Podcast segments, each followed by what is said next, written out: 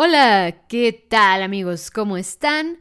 Bienvenidos a Pista a Pista, el podcast donde cada semana yo, Rebeca Wilson, comentaré con ustedes Detective Conan, caso a caso, capítulo a capítulo, pista a pista. Bienvenidos después de una semanita de descanso que la verdad me la tuve que tomar, me tuve que tomar esta semana de descanso, un poco no queriendo tanto. Eh, después de una semanita de descanso volvemos al podcast con el capítulo 12 de Conan y el capítulo 11 de este podcast, el secuestro de Ayumi. Eh, lo que también a mí me gusta llamarle el caso, que no es caso. Este caso tiene cosas interesantes. Eh, y eh, una vez más, este es un caso que en el manga ya es mucho más adelante que eh, los casos previos de los Detective Boys. Este caso en el manga creo que es en el volumen 8, volumen 9 más o menos del manga. Es de los últimos volúmenes que yo todavía tengo impresos de, Detective Conan. Llego hasta el 9 y si mal no recuerdo este caso es del, volumen 8, del volumen 9, una cosa así. Como les digo, a mí me gusta llamarlo el caso que no es caso. el, caso que no es del todo un caso, ya veremos por qué más adelante, pero también es el caso donde se introduce por primera vez, en este caso, tanto las, eh, las plaquitas de, Detective Boys, que son muy útiles y van a usarse toda la serie, estos como, como transmisores, este, que son como, como tipo, o sea que digamos que son como una especie de transmisores walkie-talkie, pero de alto alcance. Eh, creo, que sí llegan a decir qué alcance tienen, pero en realidad en, el manga, en las películas y en el anime pareciera que el alcance es infinito de, las, de las plaquitas de detectives. Aunque sí recuerdo que en algún punto dice que sí tienen un radio de funcionamiento, no, no funcionan si uno está del otro lado del mundo, tengo entendido. Este, pero sí, eso también es un amplio radio. Y eh, también es el capítulo que introduce la eh, patineta, la patineta icónica de Conan, que eh, ya me han comentado por ahí, eh, Cory, que parece la mayor estafa. Y a ver, es que en el anime y en el manga la patineta sí la usa muy poco Conan, pero muy poco. O sea, la usa unas tres, cuatro veces a lo mucho. En el manga recientemente la volvió a usar, pero creo que antes de esa son unas tres, cuatro veces que usa la patineta en, en el manga y en el anime canon. Eh, son muy pocas veces las que usa la patineta, son muy contadas. Asumo Gosho no supo exactamente cómo usarla o cómo sobreexplotarla más, pero para sobreexplotación de esa patineta, las películas. En las películas, ahí sí estoy segura que en todas la usa, en todas, estoy 99% segura porque tendría que volver a verlas todas otra vez. No he visto la, la bala escarlata, todavía no la veo. Eh, pero de ahí en fuera, en casi todas usa la patineta. Eh, si no es que en todas. Y estoy casi segura que es en todas. Y hasta recuerdo perfectamente que, si mal no recuerdo, es en la película 3, en la del mago del fin del siglo, que la patineta aparece mágicamente. Hay una película donde la patineta aparece mágicamente eh, en la calle. O sea, ni siquiera es así como o sea, no estaba ahí en el carro o lo que sea y de pronto estaba ahí. O sea, también hay varias películas donde la patineta está en el carro mágicamente, pero todavía eso lo puedes justificar más. Si mal no recuerdo es en la película 3, en la del mago del fin del siglo, donde la patineta está ahí mágicamente. O sea, mágicamente aparece esa patineta y aparte creo que están en Osaka o una cosa así. O sea, no había razón ni forma de que la patineta estuviera existiendo en donde la toma Conan. Que, o sea, recuerdo la escena perfectamente. Conan salta de la moto de Heiji, corre hacia una columna y en la columna está recargada la patineta. Y no, o sea, la patineta no pudo haber llegado ahí mágicamente. sí, o sea, la patineta sí se usa mucho en las películas. De hecho, yo creo que es sobreexplotada en, la, en las películas. O sea, a, a, mi gusto personal creo que la utilizan de más. Y por otro lado, Gosho creo que no ha sabido utilizarla a su máximo potencial. O sea, sí la ha usado, más recientemente la utilizó en una escena ya más peliculosa, o sea, la, escena más reciente del manga donde utiliza Conan la patineta. Eh, me pareció una escena muy... que podría ir bien en una película de Conan, pero en el anime de Conan creo que me hubiera sacado un poco de, de contexto. O sea, ya que lo vea animado, yo creo que va a salir un poco de contexto si eres como anime exclusive. si ya viste las películas y tal, o sea, no, no, la vida sigue, ¿no? Pero, o sea, creo que si, si eres anime canon exclusive, sí saca un poco de contexto esa escena en, la que la usó Gosho recientemente, pero si vienes de las películas es como Just Another Tuesday. eh, pero sí, en este capítulo se nos introduce la patineta y es el caso que no es un caso y me encanta, o sea, me encanta por eso, pero sin más que mencionar, pues vámonos directamente a comentar el capítulo que empieza como siempre con el mini mini resumen de cómo es que Conan llegó a ser Conan y obviamente nos vamos directo a Munega Doki Doki. Y pues eh, después de nuestro querido Munega Doki Doki, entramos al capítulo con Conan diciendo el crimen perfecto no existe, ¿no? Y empieza a dar pistas que encuentra, las latas tiradas en el piso, la paleta que te estabas comiendo, está hablando como en segunda persona, y luego dice, y aparte veo tu trasero en el bote de basura Genta, y aquí es donde pues ya nos pone en situación, ¿no? Están jugando a las escondidas, solo que aquí pareciera como un juego tipo detectives, o sea, eh, alguien es el detective y el detective los tiene que, encontrar, pero pues son las escondidas, ¿no? Obviamente nada más se... Se ponen el, el detectives porque pues la serie se presta a... Es justamente en, esta introducción del juego donde Conan utiliza por primera vez la plaquita de los Detective Boys, que les digo es una plaquita muy útil que se usa mucho, mucho, mucho, mucho, se usa la plaquita de los Detective Boys. Y esta, eh, Conan usa esa plaquita para llamarle a Yumi que ya encontró a Genta y tal. Obviamente sale el pequeño recuerdo del profesor diciéndole eh, a Conan con respecto de las plaquitas. Y de hecho en esta traducción nada más dice que tienen un, que tienen un alcance de larga distancia, no especifican la distancia. Yo recuerdo que en algún subtitulaje vi que sí especificaban la distancia.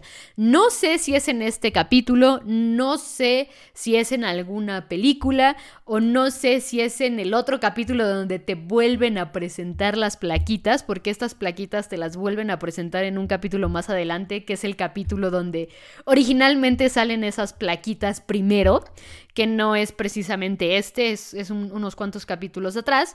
Eh, pero eh, sí recuerdo que estas plaquitas tienen un límite de distancia, pero por ahora en el recuerdo de Conan solamente menciona la palabra larga distancia el profesor, ¿no? Y eh, después de, esta introducción a las plaquitas, eh, a los pines de los Detective Boys, pues es Genta el que se autoasigna como el siguiente detective, el siguiente que los buscará. Y bueno, pues vemos obviamente a Conan eh, cuando se va a esconder diciendo así que pues no puede creer que siga jugando cosas así porque obviamente pues Conan es Shinichi, Shinichi ya es un preparatoriano de 17 años que pues no se, no se imagina jugando a las escondidas con unos niños, ¿no? Lo que hace Conan para esconderse es esconderse detrás del periódico de un viejito que se quedó dormido en el parque. El viejito ha de tener el sueño muy pesado porque Conan literal no lo despierta aunque le levanta los brazos y se pone atrás de su periódico y, le hace un hoyito al periódico. Y mientras está espiando a Genta, también le llama la atención ver una nota sobre unos secuestradores de niñas, específicamente de niñas. Y obviamente eh, al ver esta nota también escucha a Ayumi decir que pues eh, qué miedo, ¿no? Están secuestrando niñas bonitas, eso la asusta. Y eh, después de eso, pues Ayumi también le dice que no se preocupa tanto porque sabe que si le pasa algo, Conan la protegería. Y aquí obviamente utilizan este, este, este filtrito, no sé cómo llamarlo, pero ya saben, ¿no? Cuando ponen estos estos como brillitos detrás de los personajes, como estos fondos muy coloridos, que lo usan mucho en los animes de romance, o sea, pero mucho. O sea, como, como esta especie como de... El, tu fondo atrás de ti brilla de colores que es, es, mucho en este sentido, y lo usan mucho en el, en el anime de romance, y es justamente cuando eh, Ayumi en este caso dice, Conan, tú me protegerías, y luego dice es algo así como, es nuestro destino estar juntos. Y obviamente Conan automáticamente la, la para, le para el carro en seco y le dice, no, ¿cómo crees? Eh, pero Genta lo, encuentra justo por, por pararle el, carro en seco a Yumi un poco. Que debo decir que eh, a ratos me pongo a pensar en Ayumi, o sea, y obviamente de, de las personas enamoradas de Conan Shinichi, de las personas que, están enamoradas de Conan Shinichi, creo que ella es la que lo tiene peor.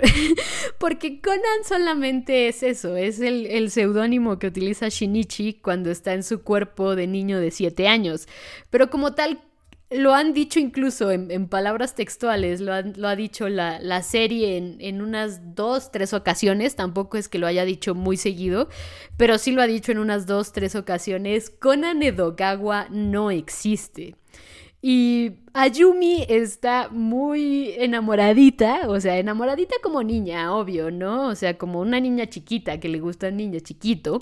O sea, está muy enamoradita de un niño que no existe, ¿no? Y entonces a veces me, o sea, cuando lo pienso así fríamente digo, oh, qué penita, pero a la vez Ayumi me da mucha ternura y creo que Gosho en general maneja bien esta parte, porque sí, o sea, Conan siempre ha parado el, carro en seco a, Ayumi y por otro lado sí, siempre ha, o sea, siempre se ha pintado la, línea en este sentido y, y obviamente siempre ha sido como one-sided, ¿no? Siempre ha sido solamente del lado de Ayumi que está el crochecito, creo que es algo que ha manejado Gosho muy bien y que de cierta forma se ha ido diluyendo con el tiempo, ¿no? El crochecito de Ayumi ha quedado ahí implícito con el tiempo eh, y rara vez como que se aborda de manera directa. De hecho, yo diría que la, de las últimas veces que se aborda de manera directa ha de haber sido como por el capítulo 400, una cosa así del anime, o sea, eh, ya digamos que del 400 en adelante ya se suele abordar de formas muchísimo más indirectas,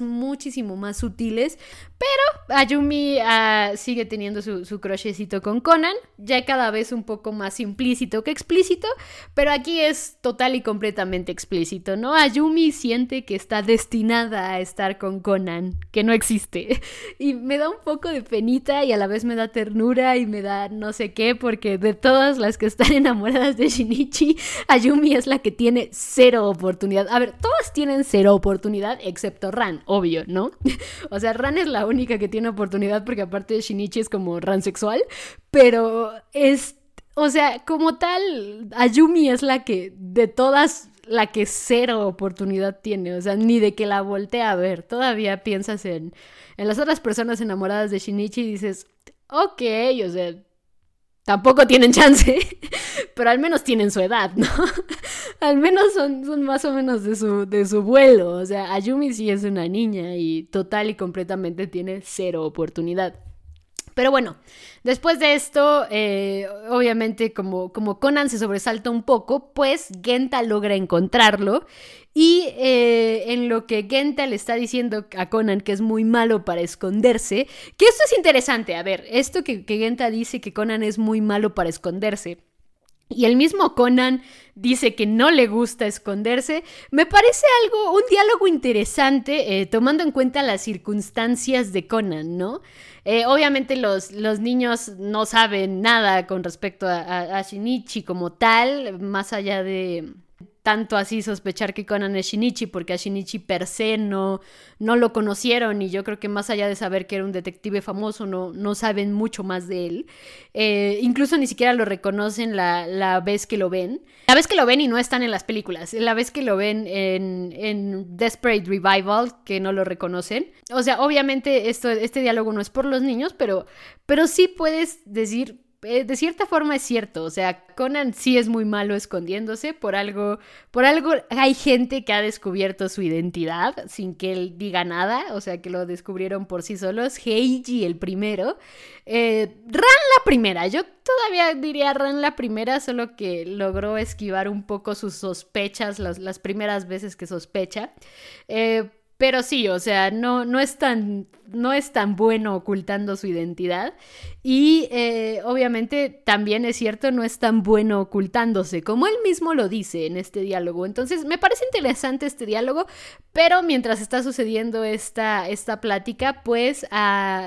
Que el mismo Conan pareciera que le susurra a Yumi que corra a esconderse. Y pues eh, vemos a Yumi salir del parque y vemos que hay un hombre en un auto y parece ser que ese hombre está esperando a alguien. E incluso se pregunta por qué ese alguien está tardando tanto. Pero mientras el hombre se aleja un poco del carro, Ayumi se da cuenta que la cajuela está abierta y obviamente para jugar al escondite eso le viene de perlas, ¿no? Y eh, no lo vemos, pero pues se da a entender que ahí es donde se esconde. Y después tenemos una pequeña transición a cuando Genta encuentra a Mitsuhiko. Y eh, Mitsuhiko incluso hace un chistecito así de, pero según eh, científicamente no debería haberme encontrado. Y Conan dice así como que tiene eso de científico. Y eh, sigue pasando el tiempo, hay, otra, hay otro salto de tiempo, hay otra elipsis. Y eh, solamente falta a Yumi, ¿no? Ya se está oscureciendo, Genta no la encuentra. Y Conan y Mitsuhiko lo están esperando sentados en una banca. Es en esta banca donde eh, por primera vez vemos justamente que Mitsuhiko le pregunta a Conan, ¿no? ¿Qué siente por Ayumi? ¿Cuál es su relación con Ayumi? Y es eh, tras estas preguntas y tras Conan contestarle que él solamente es su amigo eh, y Mitsuhiko eh, diciendo que él está pensando a futuro, pues aquí nos enteramos que Mitsuhiko tiene un crochecito por Ayumi, ¿no? Un crochecito que también se va a desaparecer con el tiempo, pero porque va a aparecer otro crushecito para Mitsuhiko, que al igual que Ayumi es un crushecito muy cruel. es que hay crushes muy crueles en Detective Conan si lo piensas bien. El de Ayumi con Conan y el de Mitsuhiko con, con, este, con su nuevo crushecito de Mitsuhiko son crushecitos muy crueles porque sabes que jamás en la vida le harán caso. O sea, no, no es posible. No, it's not happening, creo. Gosho, Gosho, por favor. Gosho. Aquí sí no, Gosho.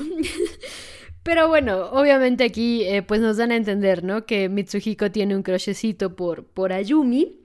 Y eh, obviamente después de, Conan ver esto, pues se distrae un poco y ve a, estos hombres que se están yendo rápido con su auto, el auto justamente donde más adelante sabremos que ahí se metió a Yumi, pero que obviamente la, audiencia ya lo puede sospechar. Y pues eh, de cierta forma vemos que Genta sigue sin encontrar a Yumi. Conan le dice, ríndete, o sea, ríndete y ya. Y Genta dice que no se puede rendir frente a Yumi. Y aquí es cuando Conan eh, más o menos entiende que Genta también tiene un crochecito con Ayumi. Y aquí es algo interesante porque creo que ese crochecito de Genta tal cual desaparece y se cambia a puro amor por la comida.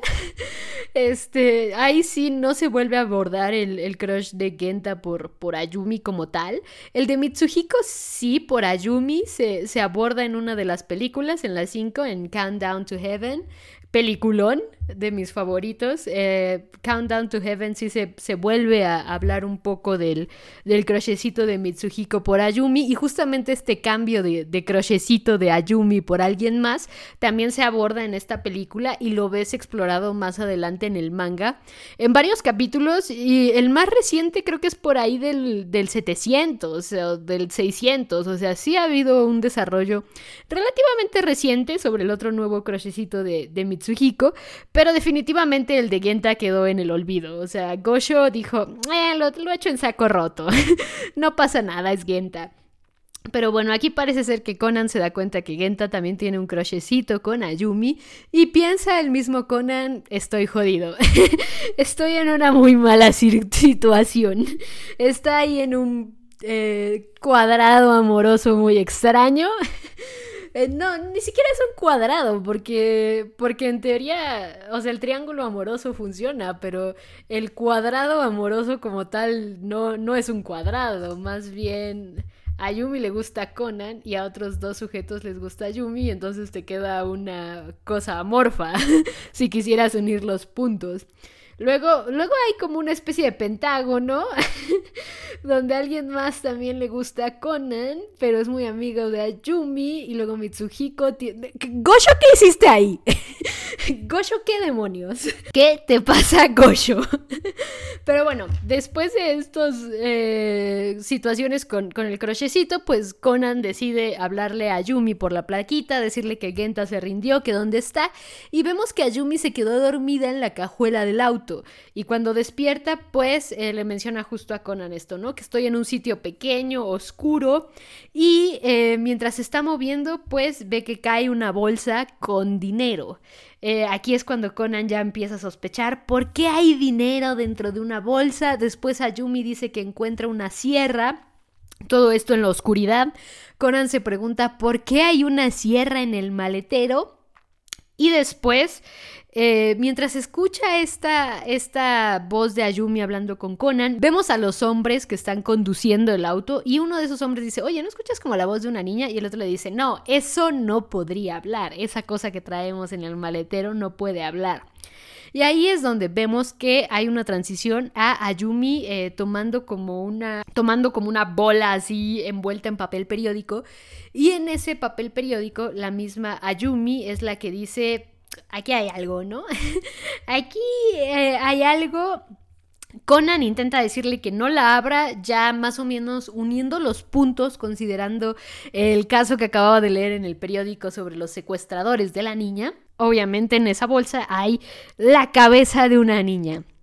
Ayumi grita al ver la cabeza y aquí es cuando los secuestradores paran en seco, dicen, escuchamos algo, yo también lo escuché, tú lo escuchaste, los dos lo escuchamos, y deciden bajarse a revisar el, la cajuela.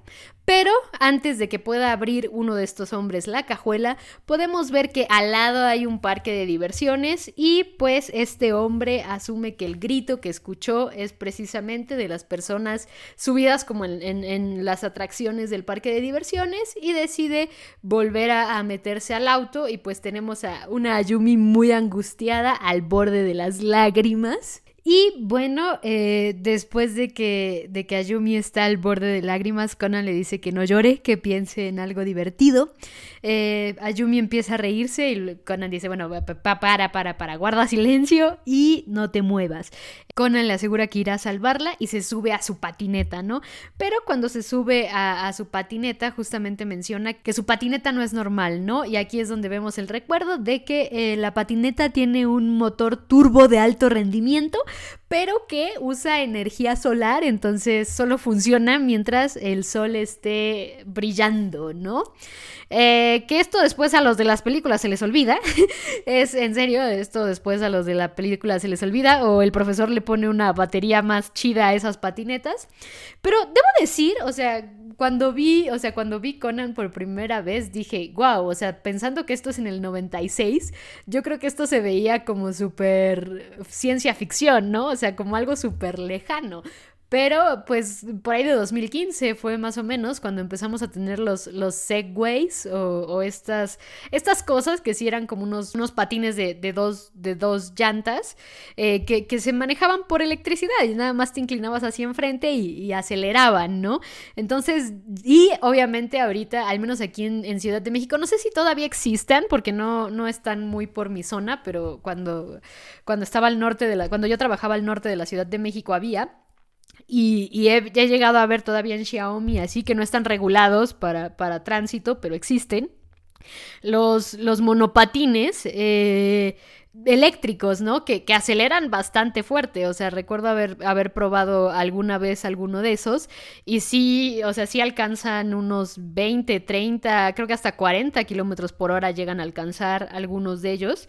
Eh, depende de la marca. Pero justo, o sea, justo cuando vi Conan pensando en eso fue así como, ya existen cosas así. O sea, no hay, no he visto yo tal cual una patineta de cuatro llantas eh, que, que, tenga motor. Eh, eh, pero ya existen monopatines, ya existen los segways, ya existen eh, las cosas que son como segways, pero aparte tienen como un, un, manubrio en, la parte de, arriba. Eh, ya existen cosas similares a la patineta de Conan, ¿no?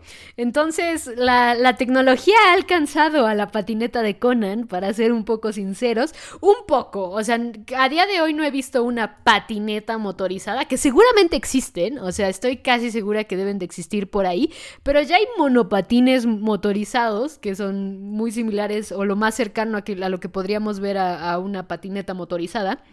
Y los segways, ¿no? Eh, entonces la tecnología ya está alcanzando la, tecnología de, ciencia ficción que tenía Conan en el 96. Eh, también ya después veremos el, celular arete. Ya hay, ya hay celulares que son mucho más chicos que el celular arete. Ah, hace, hace algunos años recuerdo haber visto que hay como un celular del tamaño de un pulgar, una cosa así. Entonces, eh, pues la tecnología ya está alcanzando a Conan, pero aquí obviamente vemos la explicación de cómo funciona la patineta. Todavía la patineta de Conan todavía, todavía está un poco por encima de la tecnología porque esta se carga con energía solar. Entonces, ya que lleguemos a los monopatines que se cargan con, con energía solar, oficialmente habremos alcanzado la tecnología de Conan en el 96. Pero de momento no, ¿no? Eh, en la patineta también se suben Genta y Mitsuhiko dispuestos a rescatar a Yumi. Y eh, obviamente para, para, esto Conan al principio un poco renuente, pero al final cuando ellos exponen sus razones, Conan decide respetar sus razones, que es algo que Conan creo que siempre ha hecho con los niños y es algo muy interesante del personaje como tal. Eh, este, este respeto que sí le tiene a los niños Conan, a pesar de que también luego se burla de ellos y tal, eh, tiene en, determinados momentos, en determinados casos y situaciones, Conan les tiene mucho respeto a su inteligencia y es algo interesante de ver, o sea, y, sobre todo porque los niños llegan a ser muy útiles muchas veces. Eh, y creo que amo a los Detective Boys, punto. Aunque al principio no los amaba, amo a los Detective Boys actualmente. Son, son unos niños muy interesantes. Eh, pero bueno, eh, Conan le pide a Yumi que sube el volumen y ahí es cuando descubre que está como en el, en el embotellamiento por obras. Y eh, pues Conan empieza a, seguir las pistas de los sonidos con la patineta. Obviamente, eh, más adelante las plaquitas también incluyen un GPS. las plaquitas también incluyen un geolocalizador porque a Yumi la van a secuestrar cada tercer día. Hay, hay, memes en, la comunidad de Conan en Reddit. Eh, me he topado con memes así de cuando a Yumi no la secuestran en dos días y ponen un meme de Escobar, ¿no? Que a ver, no es tan, no es tan, no es tan común que a Yumi la secuestren, pero suele ser suele ser algo medianamente constante, o sea, lo suficientemente constante como para que los memes te causen risa, pero no es como que todos los capítulos de los Detective Boys secuestren a Yumi. Aunque sí, o sea, en varios la agarran de rehén, la toman de rehén. Eh, pero bueno, empiezan a, perseguirlos en las patinetas y justo eh, mientras el volumen de la plaquita de Ayumi está arriba, Conan escucha la plática de estos hombres que hablan precisamente como de matar a la niña, ¿no? De que mataron a la niña y que pagaron el rescate y no sé qué. Esto obviamente aumenta su susto y eh, descubre que están yendo hacia la autopista pero eh, por las patrullas que escuchan y porque en, el anime, creo que esto es exclusivo del anime, no recuerdo exactamente, pero creo que sí, en el anime ven pasar a la, patrulla con Megure y entonces Conan es el que mismo hace la deducción de que hay un control eh, dentro de la autopista, así que asume estos hombres van a saltarse ese punto de control en el puente y decide irse como hacia la única zona en la que pudieran saltarse ese, ese punto de control, pero esperan cinco minutos, no pasa nada, pero dejan de escuchar a Ayumi. Aquí es cuando Conan ya dice el rango de las plaquitas, bien me acordaba yo, son 20 kilómetros de rango de las plaquitas Presuntamente. Y digo presuntamente porque hay veces que pareciera que tienen más rango, pero también es cierto, o sea, 20 kilómetros es, eh, pareciera poco, pero es, es, es casi medio maratón. es casi medio maratón y al ser casi medio maratón es casi media Ciudad de México. Y usualmente, al menos en, Detective Conan, eh, no suelen salir de las dos eh, zonas ficticias que son Beika y Haido. Eh, obviamente Beika viene de Baker y Haido viene de Hyde Park. Eh, o sea, suelen moverse entre esas dos áreas ficticias que sabemos que están en un punto intermedio entre eh, Ginza, que en, Conan se llama Kinza, Y eh, creo que Shibuya es como el otro punto que sí existe en Conan que llegan a mencionar.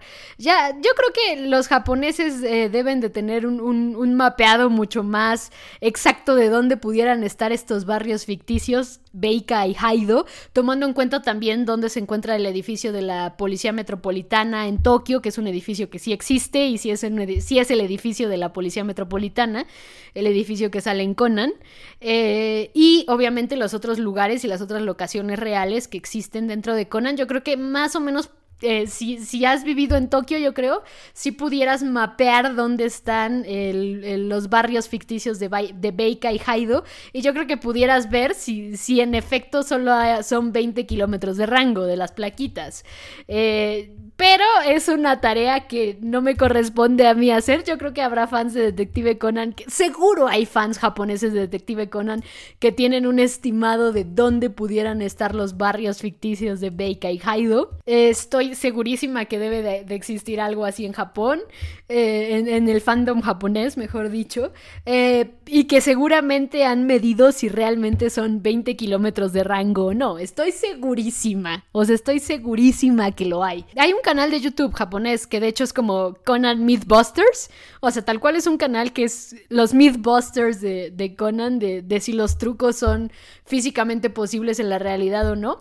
Eh, obviamente solo he visto dos, tres de sus videos, tienen varios y bastantes, eh, pero eh, justamente es por este motivo estoy segura que debe de haber gente que, haya hecho cálculos de, del, rango de las, de las plaquitas de, de Detective Boys, ¿no?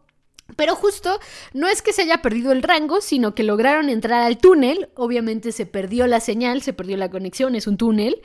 Eh, y saliendo del túnel es cuando vuelven a recuperar la conexión con Ayumi. Eh, Conan vuelve a eh, retomar el, curso con la patineta, ¿no? Ya cada vez se está poniendo más el sol. Poco le falta a la patineta para, para que deje de funcionar. Y entre eso, eh, Conan le pide a Yumi que lo deje escuchar qué está pasando afuera. El carro está detenido, pero pareciera que están en alguna tienda o algo porque saludaron cuando como saludan a los clientes de las tiendas. A Yumi pone la plaquita como pegada hacia la parte de afuera del auto y escucha justamente que es una gasolinera donde están eh, regalando cosas de Kamen Yaiba. Eh, Kamen Yaiba más adelante eh, veremos que es una serie que de hecho está inspirada en la serie real de Kamen Rider. Eh, solamente que aquí le pusieron Kamen Jaiba y es como la serie eh, predilecta. Es, es, es, el, es el anime como más famoso y es como, como la serie más famosa en, el universo de Detective Conan, o sea, tiene como, y aparte ha estado como muchos años al aire y tal, porque eh, hay, hay, hay, gente mayor que es como fan de Kamen Jaiba y como que tienen todos los capítulos desde el 1, y los niños son fans de Kamen Jaiba y hay hombres mayores coleccionando tarjetas de Kamen Jaiba, este, y sí, eh, obviamente están regalando cosas de Kamen Jaiba, Aquí es cuando Conan eh, dice, ok, están regalando cosas de Kamen Jaiba solo en esta gasolinera. Y aquí es pues donde él eh, se para de golpe, supongo asumiendo que la gasolinera se encuentra detrás de donde van ellos, y ve pasar el carro. Y al ver pasar el carro, automáticamente se le enciende el foco de que ese es el carro donde va Ayumi. Y pues ni tardo ni perezoso va tras ellos, ¿no? Y aquí es como donde ya empieza la persecución literal. Y eh, mientras empieza la persecución, pues empieza a sonar uno de los temas de Detective Conan, que tiene dos, los dos son muy similares. Creo que este es Boku ga Ireba, pero aunque sí sé la diferencia entre Boku ga Ireba y Kimi ga Iru, siempre me confundo con cuál es cuál, pero creo que este es Boku ga Ireba de los dos Conan Themes. Eh, van persiguiendo el auto, eh, el carro voltea abruptamente, Ayumi cae sobre, sobre la cabeza de, esta, esta, niña, eh, grita, se desmaya, los, hombres, los hombres que van manejando el auto siguen diciendo así de no, como que si hay algo raro, no sé qué, este... eh, cuando Conan está a punto de alcanzar el auto, es, la, la patineta pierde potencia y esto es porque ya se está ocultando el sol, ya está perdiendo su fuente de alimentación y lo que hace Conan es quitarle la manguera a un pobre señor que, acaba empapado, pobre señor, él no tenía la culpa de nada. Eh, usa la manguera primero para atarse al, al retrovisor, pero los hombres logran quitarlos del retrovisor y después él eh, la manguera se atora en la antena eh, de la parte trasera del auto, ¿no? Eh, se van pegados al, auto con la manguera y ya cuando, cuando llegan a, la parte de... Obviamente hay, hay, hay, varias escenas donde pues pasan un camión, atropellan a un pobre repartidor de fideos y ya después pues el carro se, se para en, en, seco, ellos chocan contra el carro y eh, al momento de que estos hombres se bajan del carro y abren la cajuela, pues encuentran a Yumi. Pero eh, mientras Ayumi grita y dice que no la maten y no la maten, eh, Conan decide quitarle el casco a un pobre motociclista que estaba ahí parado en la, en la, esquina de, donde estaba estacionado el, carro. Y con sus tenis, con sus tenis potenciadores de energía, えー、patea el, casco y el casco eh, pues va a parar a la cara del hombre que tiene sosteniendo a Yumi. Así es como logran salvarla exitosamente. Pero eh, cuando Conan los acusa de secuestradores y asesinos, el hombre le dice en pocas palabras de, de qué me estás hablando, a esos secuestradores ya los agarraron. Nosotros somos unos actores que veníamos a actuar aquí y señala justamente a un festival universitario que, al que están asistiendo Ran y Kogoro, de hecho. Y sale el recuerdo de Ran contándole a Conan que en el festival iban a ver una obra de misterio. Y pues que eh, la cabeza esta de la niña que vio a Yumi y los billetes eran en realidad pues props, ¿no? O sea, eran eran, eh, lo subtitularon como efectos especiales, pero son props, ¿no? Y obviamente, eh, pues mientras todo esto pasa, otra vez la patrulla con, con Megure y ya con, los, con los secuestradores y asesinos. Digo, esto creo que sí es exclusivo del anime, en el manga solo recuerdo que, les mencionan esto de eh, ya los capturaron, no somos nosotros, y les dice este hombre a Conan y a los niños, responsabilícense, ¿no? Y después de decirles que se responsabilicen, responsabilicen, nos vamos con Step by Step porque tras los incontables días ella lo sigue esperando. Ya nos falta poco para cambiar de Step by Step por Menkyu No Lovers, Menkyu Lovers, algo así se llama la canción. Es el único ending que no aguanto, o sea, no aguanto escucharlo completo, no me gusta el que empieza como Love is Burning. Ya, ya va a cambiar a ese, no estoy segura en qué capítulo exacto cambia, pero ya vamos por, ya vamos hacia, hacia allá, hacia Menkyu No Lovers, si mal no recuerdo así se llama. Eh, que definitivamente de los endings es el único Make You No Lovers, ya lo busqué. Make You No Lovers. Eh, y lo cambian en el 27. Por alguna extraña razón creí que lo cambiaban antes. No, todavía nos faltan varios, varios casos con, con mi Step by Step, que, que, me encanta. No sé por qué creí que Make You No Lovers lo, lo ponían antes. Eh, a ver, que Make You, Make You No Lovers, les digo yo, yo tengo un, problema con esa canción y es que no me gusta nada, así, nada, nada, nada, no, no soporto esa canción, no sé por qué, no me hizo nada malo, no creo que sea una mala canción, solo no me gusta, no la soporto. Eh, pero bueno, mientras tanto a disfrutar step by step, porque tras los incontables días ella lo sigue esperando. Y eh, después de Step by Step, pues tenemos la escena final, justamente donde Ran y Kogoro están viendo la obra y Ran se da cuenta que el, uno de los actores está raro, ¿no? Apenas se puede mover, no se sabe bien las líneas, pero eh, Kogoro, en vez de estarle haciendo caso a Ran, está intentando ligar con una chica que está sentada al lado de él. Ran le pega para que se esté quieto y vemos que el actor que se mueve extraño, pues es el, típico gag de los tres niños apilados para parecer un adulto. o sea, es tal cual, el gag de los tres niños apilados para parecer un adulto, que son Genta de base, Mitsuhiko en medio y Conan hasta arriba. Y eh, pues eso esto, ¿no? Los niños supliendo al, actor que noquearon y a Yumi supliendo a la cabeza que destruyó por error, ¿no? Por accidente, la cabeza de periódico. Eh, la cabeza falsa de la niña. Y ahí termina el capítulo. Un capítulo que les digo es el caso no caso, porque pues no es un caso, no ellos eh, tal cual no resolvieron nada, solo empeoraron las cosas y creo que es la única vez que pasa algo así. Eh, a ver, obviamente Detective Conan tiene 1026 capítulos y es difícil que me acuerde de todos exactamente, o sea, de todos y cada uno de ellos. O sea, hay veces que me acuerdo, por ejemplo, de la resolución del caso, hay veces que me acuerdo de quién es el asesino, pero ni cómo se resolvió el caso, ni cómo fue el truco, ni nada de eso.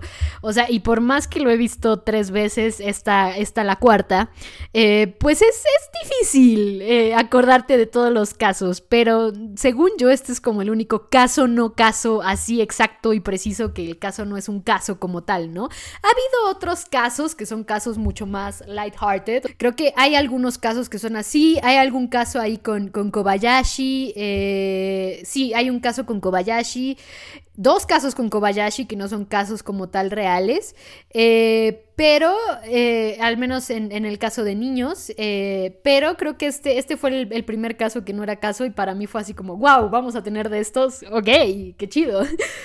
me gusta, me gustan este, este estilo de casos que no son casos y que... Y en este caso es, es, aquí sí es la única vez que Conan se confunde, o sea que Conan cree que sí iba tras los asesinos y, no. Eh, y por otro lado, pues es, es, el, es, el, primero de estos, tiene, tiene un gag muy, muy típico de la comedia noventera de los, de los tres niños apilados. Que de hecho es, es, incluso hasta un chiste en Bojack Horseman, ¿no? De los tres niños apilados. Eh, eh, un gag muy noventero que se usaba en, en muchas caricaturas, sobre todo de los noventas. Eh, y aquí es el, clásico gag, ¿no? El clásico gag noventero de los tres niños apilados. Aquí se utiliza y a, mí me encantó verlo. O sea, es la primera vez creo que lo veo en un anime. Al menos que no me acuerde de algún otro anime viejo noventero que usa tres niños apilados. Eh, pero también eh, la verdad es que a mí me, encanta este capítulo, me da, me da un muy good feeling este capítulo, ¿no? A pesar de que Ayumi se secuestra sola y obviamente empieza la parte donde Ayumi siempre va a ser la pobre secuestrada, que les digo que hay, hay hasta memes y así en, en la comunidad de Detective Conan. No es que se secuestre siempre, pero sí suele ser, también tomando en cuenta que sí es como, como el personaje más, más vulnerable. Ayumi creo, aquí sí, creo, es la única dama en apuros tal cual de Detective Conan. Ran se ha salvado sola miles de veces. Eh, casi todas las mujeres en Detective Conan creo que se pueden salvar solas. Eh, muchas veces son, son la parte de, la fuerza bruta en, Detective Conan. Es algo interesante dentro de la escritura de Gosho. De la escritura de Gosho, porque luego en las películas ahí, porque tienen que meter la escena a Shinran, porque tienen que meter la escena a Heisuha, si no eh, se mueren. o no sé qué pedo, pero eh, necesitan rescatar a Ran en las películas porque necesitan la escena Shinran. Eh, y obviamente Ran termina siendo la, la, damisela en peligro un poco muy a huevo, porque, porque lo necesitan así en las películas, pero en, el anime canon y en el manga creo que rara vez ha, sido así que, que, que, realmente Ran no se pueda salvar sola, les digo, cuando está en un uno a uno, ¿no? O sea, cuando, cuando hay una bomba en su escuela, pues no, no se va a poder salvar sola. Pero, pero Ayumi, por otro lado, sí es mucho más vulnerable y sí suele ser eh, la damisela en peligro de Conan, ¿no? Ayumi sí suele ser la, la, damisela en peligro de Conan. Y pues este capítulo es el, el que empieza como este este eventualmente patrón, ¿no? Dentro de, Conan, eh, la parte donde Ayumi sí es la, damisela en peligro y totalmente entendible, es una niña de 6, 7 años, ¿no? Eh, raro sería que no fuera la, damisela en peligro cuando están lidiando con eh, asesinos reales, secuestradores reales, piromaníacos reales, etcétera, etcétera, etcétera. Creo que hasta me resultaría raro que no fuera Ayumi la escogida para ser la, la damisela en apuros, ¿no? Eh, en este caso, pues es la primera vez que lo vemos. Eh, nos presentan la patineta, la, patineta que solo sale tres veces en el canon, en el canon anime, porque yo ya llegaremos a la película 1, donde me, soltaré mucho más con respecto a, a que yo considero a las películas canon, o sea, yo en mi corazón. Habrá mucha gente que diga, no, es que Gosho, Gosho ha dicho muchas cosas, o sea, Gosho ha dicho muchas cosas y luego ni él solito se hace caso, o sea, o sea, Gosho es, es la fuente menos confiable de Detective Conan. Eh, y creo que al final de cuentas, en los últimos años, Gosho ha estado tan involucrado en las películas que definitivamente, al menos las más recientes, son sí o sí canon. Al menos para mí. O sea, y creo que cada vez se nota más que Gosho cada vez más está involucrando mucho más y más y más y más y más en las películas.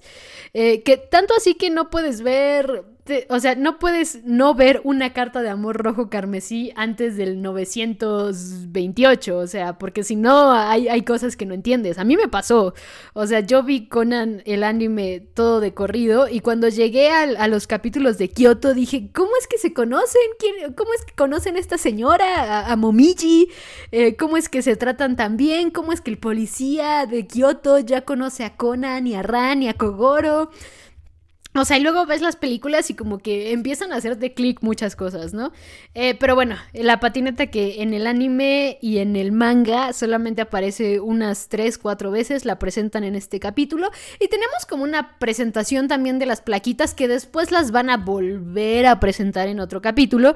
Porque ese capítulo donde las vuelven a presentar es el capítulo donde realmente se presentan en el manga, en la parte del manga, y como que no recortaron esa parte. Entonces, pues tenemos esta, este capítulo que, que, nos introduce dos gadgets de Conan bastante importantes, uno, uno sobre todo para las películas, y el otro, las, las plaquitas de los Detective Boys, es un gadget que va a ser utilizado yo creo que siempre, casi, que casi siempre que están los Detective Boys, yo creo que el 95% de las veces que están los Detective Boys, se utilizan estas plaquitas sí o sí. O hay una referencia a estas plaquitas. Estas plaquitas son de las cosas más importantes, de los gadgets más importantes que tiene Conan eh, con los Detective Boys y en la serie como tal. Eh, estas plaquitas son un punto importante dentro de Detective Conan son las plaquitas. las plaquitas de los Detective Boys. No, no hay otra forma de describirlas. Y obviamente pues la, la patineta que les digo, manga y anime canon, muy poco utilizada, utilizada contadas veces por Gosho, yo creo, porque después ya no supo cómo meterla bien. Eh, y eh, en las películas sobreexplotada la pobre, sobreexplotada esa pobre patineta, en las películas ha hecho de todo esa patineta, ¿eh? Esa patineta es la verdadera protagonista de las películas. Tanto así que en, la 3 es donde aparece de la nada. Si no es en la 3 es en la 7. Es en una, o sea, es en una donde sale Heiji y Conan se baja de la moto de Heiji y corre hacia la patineta que está ahí for some reason. Mágicamente está ahí. Pero bueno, eh, aquí nos presentan la patineta y nos presentan las plaquitas. Las plaquitas las volveremos a ver presentadas, nos volverán a presentar las plaquitas, por supuesto que sí. Pero aquí eh, las vemos eh, por primera vez en acción, ¿no? Y, más adelante volveremos a ver a las, las plaquitas muchas veces en acción porque eh, son muy utilizadas por los Detective Boys. Yo diría en todos sus casos, pero no estoy tan segura que sean todos. Eh, yo creo que habrá algunos casos donde no las usen, ah, incluso podrían ser varios casos donde no las usen, pero en la gran mayoría las usan. En la gran, gran, gran mayoría utilizan esas plaquitas los Detective Boys. Con o sin Conan, ¿eh? Les vale. Y pues eh, después de, este, esta última escena del final del capítulo tenemos el siguiente capítulo, el 13, el capítulo 13, eh, conocido aquí como eh, la cacería extraña, la extraña cacería, el asesinato de la extraña cacería, algo así eh, sería como la traducción que le pusieron en, Crunchyroll, eh, el asesinato de la extraña cacería. Yo conocí este capítulo como La investigación desconcertante, me gusta más ese título que, el título que le pusieron en, en Crunchyroll. el caso de la investigación desconcertante es como, como yo lo conocía. Y eh, este caso en particular, ranteo supremo. o sea, supremo, con S de Superman. O sea, fue el, la más grande cagada que pudo haber hecho TMS. Y eh, ya les platicaré más cuando, cuando lleguemos a este capítulo. Eh, lo que sí les voy adelantando es que este capítulo usualmente cuando buscas el relleno de Detective Conan, algunas listas te ponen este capítulo como que es mixto. Eh, yo al principio no entendí, o sea, la, primera vez que vi este capítulo dije, no entiendo en qué parte ya no es canon. Hay otras listas donde este caso te lo, te lo ponen como canon, tal cual. Creo que mixto es la mejor forma de catalogar este caso, tal cual. Eh, pero justo cuando yo llegué a Detective Conan eh, y, vi las, las listas y, y llegué a ver dos listas donde te ponían este capítulo 13 como mixto, como como capítulo mixto, eh, me, me, quedaba con la idea de en qué parte ya no es canon, ¿no? Porque usualmente yo venía de, de, ver listas de cómo ver Naruto sin relleno y cuando había un capítulo mixto en Naruto, lo que pasaba es que, por ejemplo, del minuto 10 al 17 era canon, ¿no? Y luego del 17 al 19 no era canon, pero del 19 al final ya era canon, ¿no? Y los primeros 10 minutos no eran canon, cosas así venía como más explicado. En este caso, en todas las listas decía mixto, pero no venía como más explicación de por qué mixto. El siguiente eh, capítulo de este podcast, pista a pista, vamos a ver por qué este capítulo es mixto y por qué yo lo considero el gran errorcísimo, así, el error más grande que ha cometido TMS en su vida. o sea, no, sé qué otros animes haya hecho TMS. Topo algunos, algunos cuantos animes que ha hecho TMS, pero yo creo que este capítulo va a seguir a TMS durante toda su existencia como compañía. Yo creo que este caso fue el gran error de TMS, así tal cual. Para mí este fue el gran error que pudieron haberle hecho a la adaptación de Conan y un gran error que, hicieron punto. O sea, al grado de que este capítulo 13 tuvo que, haber, tuvo que ser rehecho por, por lo mucho que la cagaron. Pero ya hablaremos de eso en el siguiente capítulo de este podcast Pista a Pista, donde cada semana yo, Rebecca Wilson, hablaré con ustedes de Detective Conan, caso a caso, capítulo a capítulo, pista a pista. Una vez más, muchas, muchas, muchas gracias por escuchar este podcast. Ya saben que pueden dejarme los comentarios en mi Twitter, arroba Repson con doble S, o en los comentarios del video de YouTube. Nos veremos la próxima semana en el caso de la investigación desconcertante, que es el título que más me gusta al, al siguiente capítulo, al capítulo 13. Y va a haber ranteo. Entonces, nos vemos en ese ranteo. Hasta la próxima, detectives.